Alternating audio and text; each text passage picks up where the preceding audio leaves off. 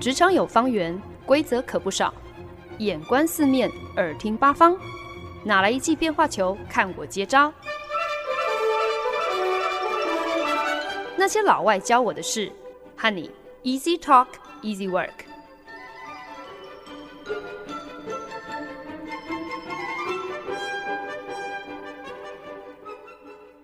您现在收听的是《那些老外教我的事》，我是节目主持人焕恩。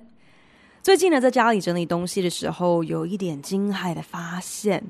我竟然还留着六年前我在纽约第一次下厨做感恩节大餐的时候所手写的一张材料清单。那张已经泛黄、都是皱褶，还被各种不明污渍点缀的纸条，详细的条列一个又一个的食材：火鸡、洋葱、柠檬、绞肉、奶油、培根、四季豆、番薯、玉米罐头、蘑菇、乳酪等等等。当年的自己呢，还非常有条理的逐项将买到的食材完成的项目一个一个划掉。另外呢，还在纸条空白的地方记录着烹煮食物的顺序、烤箱的排程，以及呢把火鸡从烤箱拿出来淋上肉汁的次数，还有每一次再把火鸡送回烤箱继续烘烤的时间。啊，不过就是洗手做羹汤，竟然都可以如此有计划、有条理哦，好像很值得小小得意一下。可是我第一时间的反应是有一点点的傻眼哦，心想自己没事干嘛还把这个东西留到现在啊？而且还心心念念的把这张垃圾一起空运到新加坡。如果这不过就是一个小小的例外，搞不好就是当年在整理东西的时候不小心。就把这个垃圾一起收起来，那也就算了。可是呢，没隔多久呢，我就在另外一箱东西里面发现了 我在纽约第一次做年夜饭时所写下的材料清单。所以这不是一个例外耶，这根本就是一个习惯吧，一个把垃圾当成宝收藏起来的习惯。我才想过这么一个念头，马上接二连三的就整理出更多确凿的物证哦，像是我从二零一一年到现在每一个房子的租约，过去十年我获得的每一份工作聘书，还有我五年前为了加入公司健身房所做的一个体适能测验报告，以及我在美国银行开户的时候所。得到了各种说明文件，根本不是什么重要的文件哦，只是那种类似像广告的文件。还有我念研究所的时候，统计学、经济学的教材，还有笔记本等等等，全部都被我当成宝一样收藏得好好的。即使我已经搬家无数次，还横跨太平洋、跨洲迁徙，竟然这些东西都还是被我当成是传家宝一样一起带着走。就更不用提那些我在之前公司所使用过的笔记本、写过的报告、企划内容、参与过的活动、T 恤，全部都被我收得好好的。这些东西基本上呢，都是已经尘封在箱子很多年的东西，平常根本就是也不见为净哦，不会用到，也不会想到他们，最多呢，可能真的就是两三年。才会见上一面的玩意儿，可是呢，不知道为什么重新挖出来的时候，再一次看到这些东西的时候，竟然莫名其妙的，就是没有办法果断的选择断舍离。不知道会不会哪一天，我还需要参考我当年的统计学笔记啊？又搞不好，我就是想要特别纪念一下自己第一次摆桌宴客的这整个浩大工程。甚至我可能会想要回味一下自己在上一份工作或者是上上份工作所完成的丰功伟业嘛。虽然呢，这些都已经是过去式了，可是或许我就是会觉得，只要我还留着这些摸得到、看得到的东西，那就算最多就是两三年摸上一次、看上一回，过往的记忆忽然之间也就能够历历在目了。因为这样的一个莫名其妙的情感羁绊，该丢的东西总是丢不掉，最后干脆就把这些垃圾原封不动的收回箱子当中，再一起带往下一个目的地。不过呢，我那一份健身房体适能报告算算是一个例外啦，因为那个体适能的成绩实在是太惨不忍睹了。所以当我再一次被提醒自己曾经有如此不堪的过去的时候呢，就非常果断，其实是非常恼羞成怒的，当场把它撕成碎片，直接资源回收了。但是呢，这整个过程呢，却不禁让我开始怀疑，搞不好我骨子里根本就是一个 hoarder，就是那种喜欢囤积各样杂物的那种人哦。基本上其实就是以一个念旧为名，所以无法控制要累积垃圾的人啦。所以呢，我就突发奇想，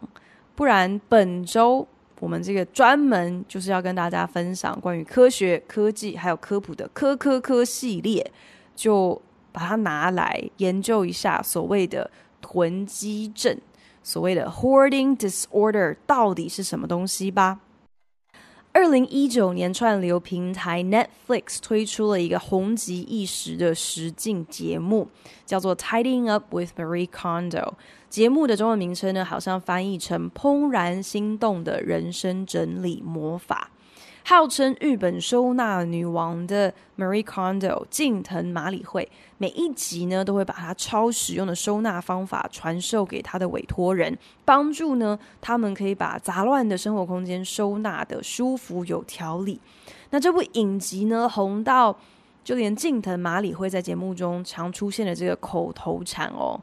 ，Does it spark joy？也。变成就是很常会被其他一些好莱坞的影视娱乐作品拿来引用的一句话，就是俨然已经成为大众文化，我们日常生活当中很通俗的一个俚语哦。大家都会说啊，Marie Kondoing，意思就是我在就是做大扫除，在这个除旧布新，然后也会问说，哎，Does it spark joy？那基本上的这句话的意思就是，近藤麻里惠他就是教他的委托人，聪明收纳是一回事哦，但是能够成功的断舍离的关键是你要能够去衡量眼前这个东西是不是能够 spark joy，是不是可以让你怦然心动，让你打从内心感到喜悦。那些没有办法为你带来喜乐，没有办法 spark joy 的东西。那就是时候跟他说拜拜了。Choose item that spark joy for you. Spark joy. It's not as easy as I thought it was gonna be. We're on board. We want to change. I just want it to be strong enough to change me. I can let it go. Arigato. I am going to figure out what sparks joy in my life. I can't believe you can touch the carpet. New day, new joy. Thank you for being here for us and wanting to help us. I hope you know how much this means to me. Here we go. 影集当中的这些委托人呢，因为各自的一些原因还有苦衷哦，就陷入了家中杂物塞到爆的这样的一个窘况。那有些人呢，是因为可能经济状况的关系，不得已必须要从四层楼的大房子搬进只有两房的。呃，瞬间缩小的一个空间哦，可是不知道如何从何精简，所以东西整个就是满出来。那也有人呢，是因为丧偶之后呢，始终没有勇气去清除故人的遗物，所以呢，家中就堆积了很多根本再也不会用到的这些东西，所以可利用的空间自然就变少了。也因此呢，这个近藤麻里惠的出现，以及他所传授的这个收纳魔法，不只是让这些委托人的居家空间焕然一新哦，甚至可以说是间接替这些委托人的人生也一起除旧布新一番。所谓旧的不去，新的不来的道理，原来不只适用于物质的这个汰换哦，甚至可以说这样的一个概念，也彻底的改变了这些委托人他们的生命，给了他们一个全新的人生态度。不过，这种以居家收纳整理为主题，然后还要刻意安排一些很揪心、让人家可能眼眶红红、心头暖暖的这些人情味老梗的实境节目，这样的一个呃配方，其实根本不是近藤麻里惠或者是 Netflix 独创的节目企划哦。其实呢，早在二零零九年，美国一个有线电视台就已经推出了一个名为 Hoarders 的实境节目。It's critical. It's life or death at this point. These are real people. I just can't get a grip on it. Buried by the weight of their things. He's just overwhelmed. He doesn't know what else to do. This could be anybody. We're here to help you. I love you, and I don't want to see you live like this. We're here for you. When you gonna get this done? You're not living a life. You're just living life. This is your chance to get out. Hoarders, new season. 这个电视节目的企划呢，其实非常的简单。Hoarders，它每一集内容就是直击两个 Hoarder， 就是这些家中垃圾堆积如山的人。那他们常年囤积各种的东西，从衣服啊、家具啊、旧报纸、旧杂志、旧纸箱，甚至是到什么吃过的、用过的餐具、餐盒。到垃圾等等等，其实就是都通通都舍不得丢哦，所以全部都堆在家里头，家里变得跟垃圾场是根本没有什么不同，所以你几乎看不到地板，甚至没有地方可以让你走路，没有地方可以让你睡觉，就连厕所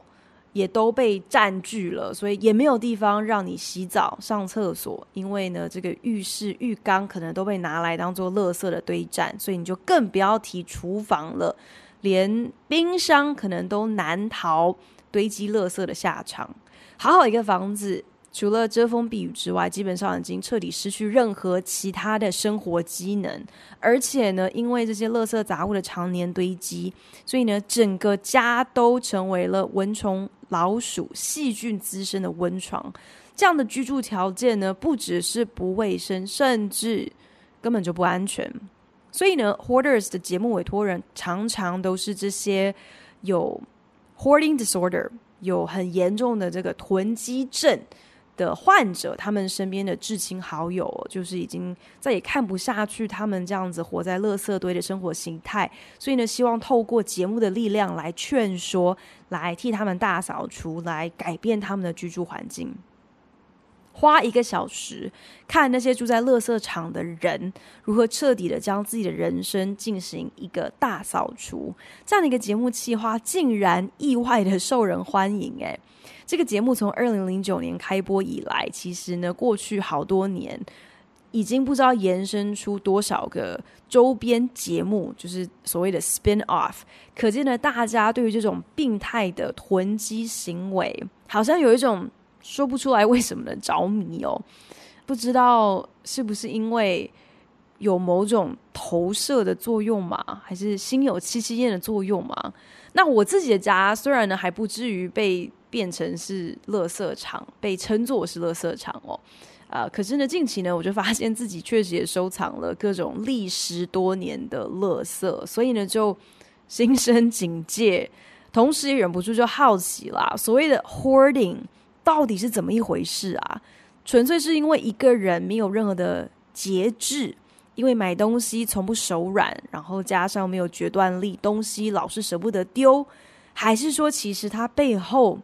有一些更根深蒂固的精神上或者是心理上的病灶，并不是只要有人帮你把东西收纳好、整理好，把该丢的东西丢干净之后，就一劳永逸。你爱囤积东西的毛病，难道就绝对不会再犯吗？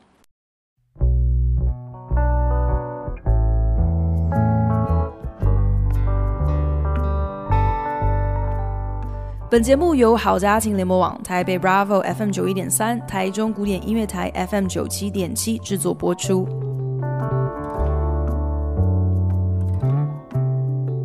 今天专门跟大家聊科学、科技、科普的科科科系列。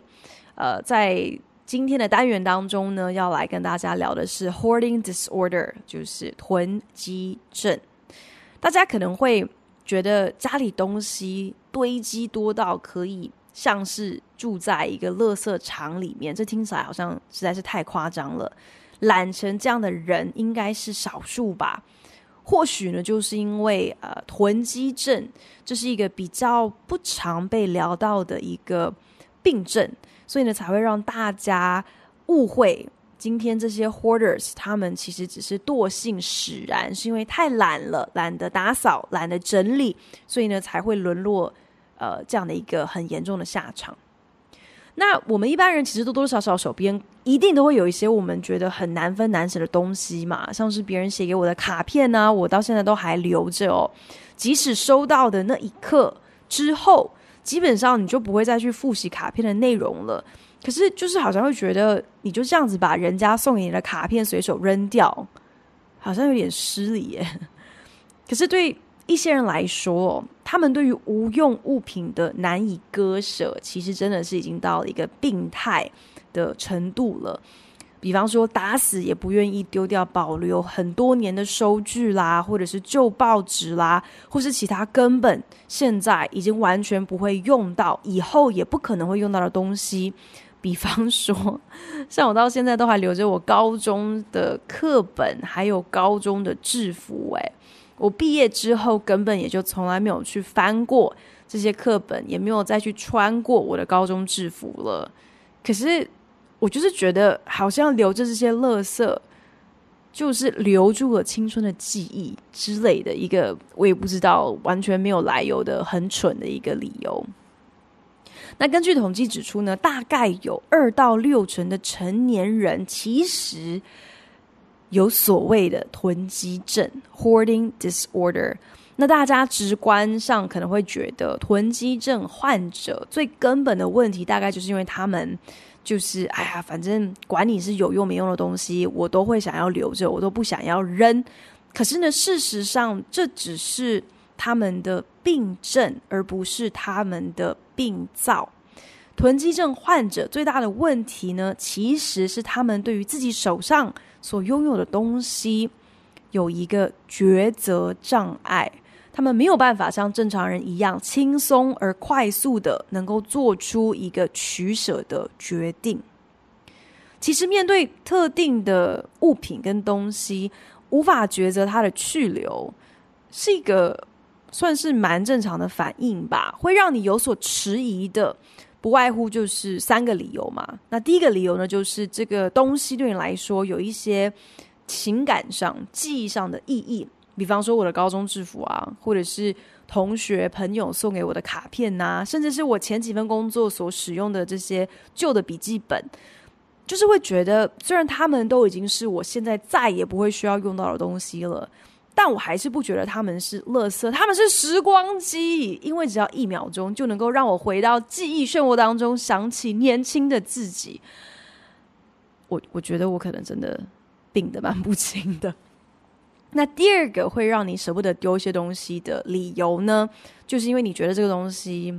很好看，有一些美感，像是一件你基本上都没有在穿的衣服啦，或者是不常背的包包啊。我还记得很多年前某一年的圣诞节，我曾经收到一个就是我们设计厂商寄来的佳节巧克力。那它的包装设计超级精美，每一大片巧克力的外包装其实都是一个鬼斧神工的纸雕剪影哦。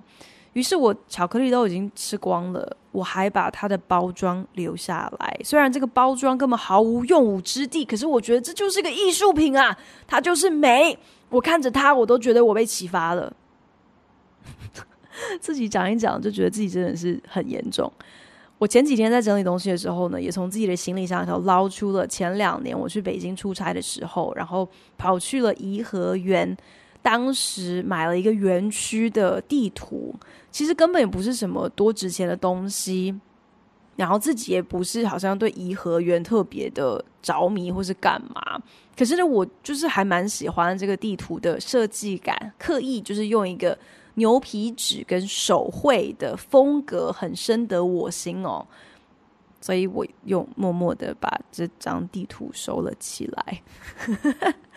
那第三个。呃，会让你跟一些东西难分难舍的常见理由呢，其实就是实用性嘛。有些东西你会觉得丢不得，是因为你心中会浮现一个哇，说不定之后我可能还会用到它的这样的一个声音哦。就比方说，像是我研究所统计学课的这些笔记啊，或者是我从各大饭店旅馆搜过来的这个洗衣袋啊、室内拖鞋呀、啊，还有迷你洗发精，还有沐浴乳等等等。我的妈呀！我真的越说越觉得自己根本就是一个无药可救的 hoarder。我做了一些功课之后，就发现哦，虽然呢，这并不是一个特别常见，甚至是一个特别被拿来做讨论的一个疾病或者是问题，可是其实网络上相关的资讯还真不少。Hoarding disorder 囤积症呢，早期呢其实是被归类成是像是 OCD，是强迫症的一种精神疾病。但是呢，就在几年前，有学者提出了这个囤积症应该自立门户，成为个别的一个精神疾病这样的一个想法。所以呢，就有学者为了研究囤积症患者的大脑到底哪里跟一般人，甚至是跟有强迫症的人到底哪里不一样，所以呢，就做了一个这样的实验。实验中呢，研究员就请受测者自备五十件随便你从家中带来的纸类纸张，可以是广告 DM 啊，或者是报纸。反正它也不需要是有什么多大的价值或是意义的东西，随便你挑。那研究员这边呢，也会特别准备五十样他们随机呃找来的物品，然后呢，把这一百样东西全部拍照扫描成图档之后，就让受测者进行 fMRI，就是这个功能性磁振造影哦。所以他们就是一边随机投放这一百个图档给这个受测者看，那不管今天出现在他们眼前的是他们自己带来的东西，还是研究员所事先预备的，都请他们按钮作答。你会选择把眼前的这个东西丢掉，还是要留下来？事后呢，他们也会当着受测者的面，把他们所选择要丢的东西就直接。用碎纸机处理掉了，就是要让受测者知道说，他们今天所做的这个决定背后是带有一个不可逆的后果的。那实验结果就发现了，受测者自备的五十件物品当中呢，健康的受测者平均会选择丢掉其中的大概四十件左右。那那些有强迫症、有 OCD 的受测者呢，则是平均五十件东西当中会选择丢掉大概三十七件。但是有 hoarding disorder 患有囤积症的受测者，五十件自备的纸类物品当中，平均下来，他们只会选择丢掉其中的二十九件。更有趣的是，这些有囤积症的受测者呢，他们在抉择究竟是要丢掉东西还是要保留的时候，他们做出决定的时间，平均下来要比健康受测者来得久。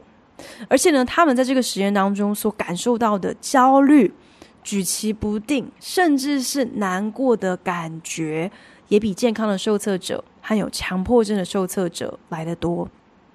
fMRI 所记录的这个脑部影像，更让研究学者发现了囤积症患者在这整个实验过程当中，脑部活动呢，有两个部位跟其他的受测者有关键性的不同。分别呢是大脑中前扣带回皮质，那这个部分呢主要是负责，呃，就是当你遇到一个就是存在一些未知性情况之下，侦测出错误的这个功能。那第二个部位呢，就是脑部中岛和前岛之间的这个位置。那这个这个部位它的主要功能是跟风险评估以及情绪性的决策是有关联的。所以研究就发现，当囤积症患者看到的是研究员所准备的物品的时候，他们这两个区块的大脑活动量比其他受测者要来的低很多。可是相反的，当画面出现的是自己所带来的东西的时候，这两个部位的脑部活动量却大激增。由此可见呢，囤积症患者最大的一个症结点。其实呢，是他们有决策障碍。今天他们会落得家里可以从地板堆到天花板都是垃圾，并不是因为他们物欲旺盛，看到什么就想买什么，也不是因为他们出于懒惰不愿意整理家里，而是他们做选择、做判断的机制出了问题。即便今天是让他们做一个看起来好像很普通的决定。他们所需要的时间都会比一般人来得长，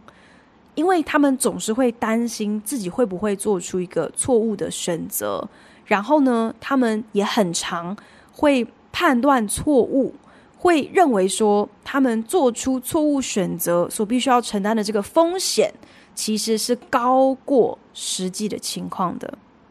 也因此呢，他们往往对于自己。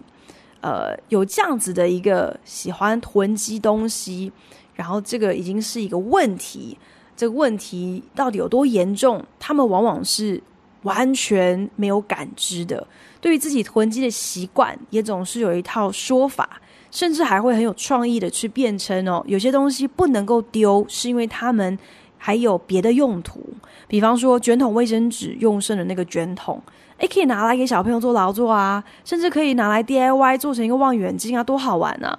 可是往往他们都只是嘴巴上说说而已，根本没有打算要付出行动，所以呢，家里就堆了呃像山一样高的这个卷筒卫生纸的卷筒，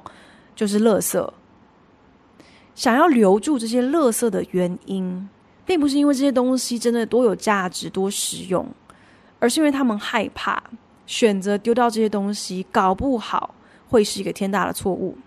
也因此呢，就算今天有人来帮他们大扫除了，把他们没有办法亲自丢掉的东西全部都扔掉，这也不代表说这些囤积症患者就此痊愈。如果他仍然毫无自觉，不觉得自己有问题，需要帮忙，甚至是需要接受治疗、接受辅导，那么以后呢，只要他们逮到了机会，肯定又会开始全新的收藏。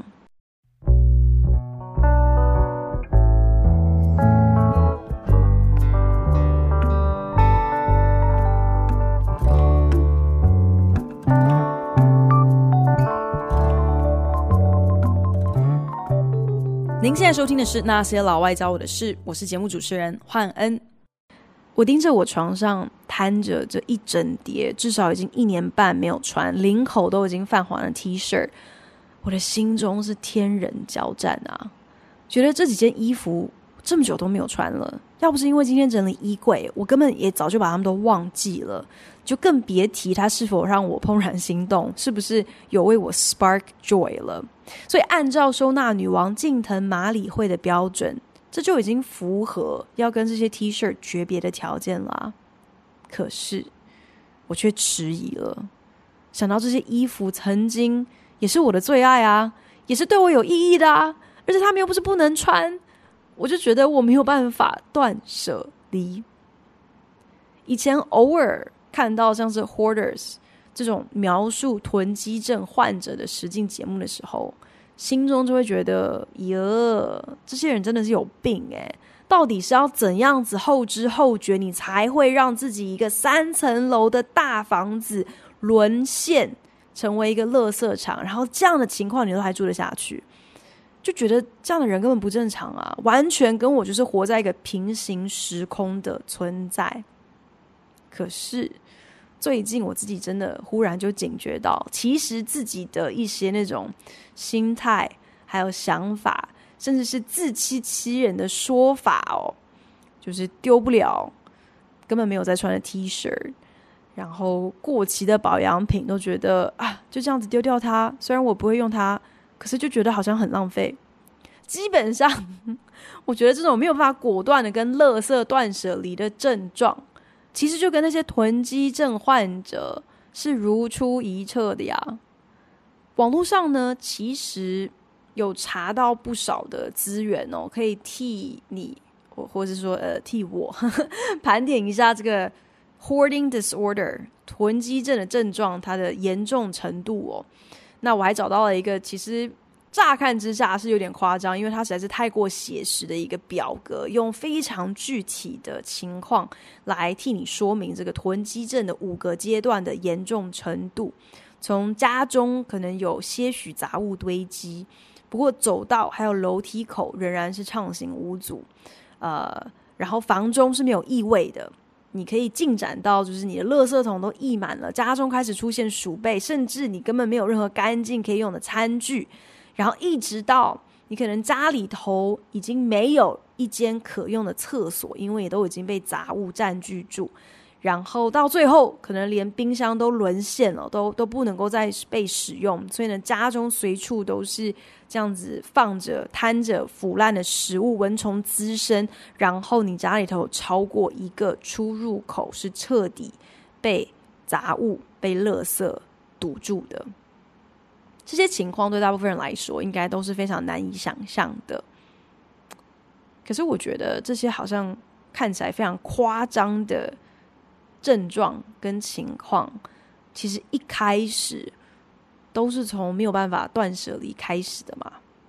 那当然，我们会念旧很正常。我也不是好像觉得我们都应该要狠心决绝哦，好像对所有。东西都要展现铁一般的纪律哦。只要一定时间你都没有用到它，那你就应该要自动把它淘汰。我觉得这好像还蛮严格的，我自己都做不到。只是我我忽然就是惊觉，真的有一些坏习惯。它就是一个滚雪球的概念，一开始的时候好像也不是什么了不起的问题嘛，所以你就放着不管。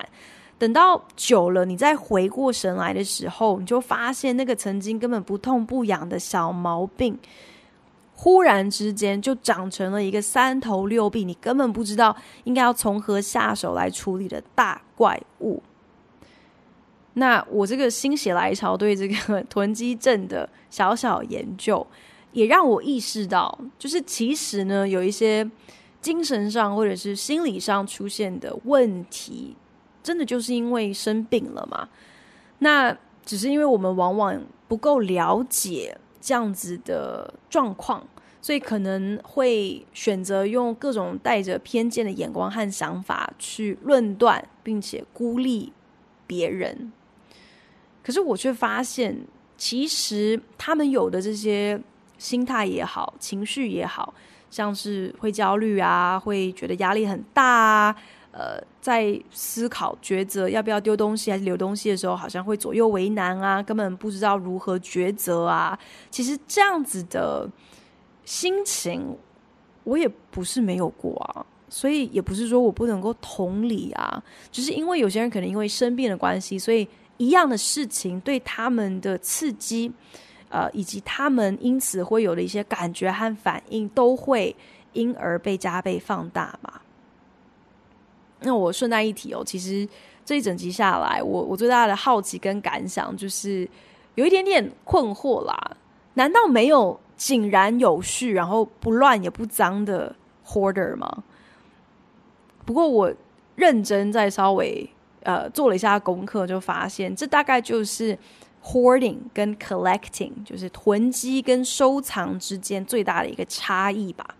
那所谓的收藏家 collector，他会对他自己的这个 collection，他的收藏品是引以为傲的，会想要展示自己的收藏嘛，所以呢，自然就会呃把这些收藏品打点得很干净、很整齐，会把他们放在呃玻璃柜里头，或者是防尘的一些包装里头。那相较之下，hoarder 囤积者，他们反而会因为自己莫名其妙累积这些杂物而感到羞耻，甚至不会愿意被别人发现自己的家因为堆放这些乱七八糟的东西，甚至根本都已经要不能够住人了。所以这个行为上、心境上，两者之间其实是有很大的差异的。那我我虽然呃按照就是我刚刚讲那个有点夸张的这个 hoarding 的症状严重程度的那个评量表，按照那个表格来来看哦，我我应该还算不上是一个 hoarder 啦。虽然有各种的行为都真的很让人怀疑哦，可是呢，同时我也体悟到我我也不是一个什么收藏家哦。那有自知之明，总是能够做出任何改变的开始嘛。我觉得人生有很多事情都是需要靠锻炼的，那断舍离这样的一个果断跟决心也不例外。那在这边呢，就呃希望听众朋友你们在这一方面能够比我还要有魄力哦，还还是搞不好其实大家的衣柜当中也都还挂着自己的高中制服呢。欢迎听众朋友可以上那些老外教我的事的节目脸书来跟我分享你们的断舍离血泪故事。感谢您的收听，希望您听完这一集有一些收获。如果有任何建议，或是听完有什么样子的心得，都希望你可以在 Facebook 上搜寻那些老外教我的事来跟我分享哦。对了。如果您是用 Apple Podcast 听这一集的话，请帮我评分五颗星或留言。如果您是用 Castbox、Spotify 等 APP 平台收听，也请你帮我分享给您的朋友。那我们就下一集再见喽，拜。